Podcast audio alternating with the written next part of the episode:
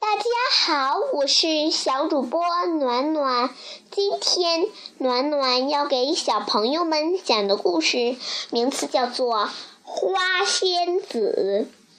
我们一起来听故事吧。很久以前花仙子来到了人间。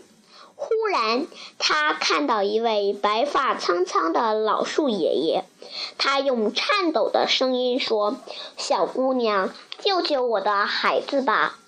大雪快把他们压死了。”花仙子取出天鹅羽毛四色扇，把树上的积雪扇了下去。转眼间，一棵棵树重新露出了笑脸。花仙子又听见山花妈妈和野草妈妈喊：“小姑娘，也救救我的孩子吧！”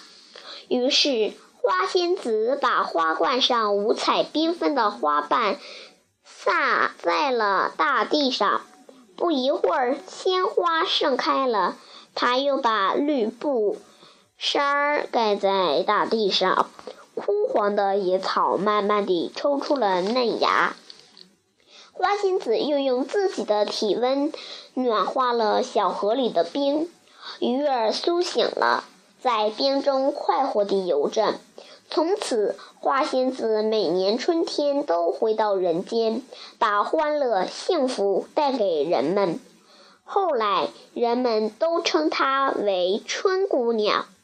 好了，亲爱的小朋友们，今天的故事讲完了，我们明天再见。